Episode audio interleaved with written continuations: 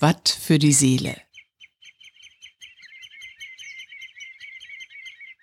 Die Wattenmeer Achtsamkeitsübungen.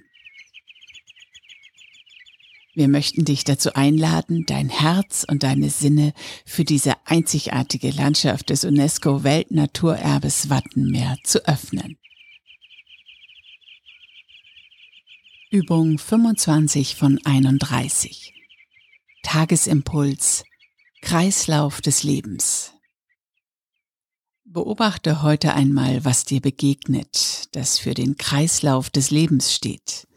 Vielleicht findest du eine Feder, eine Muschelschale oder ein Schneckenhaus, siehst ein Deichschaf mit Lamm oder wie eine Möwe eine Strandkrabbe verspeist.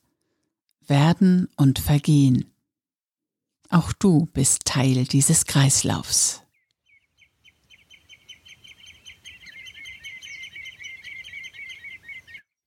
Watt für die Seele wurde von der Nationalparkverwaltung Niedersächsisches Wattenmeer im Rahmen des Interreg-Projekts ProWatt Link gemeinsam mit businessbar.de entwickelt.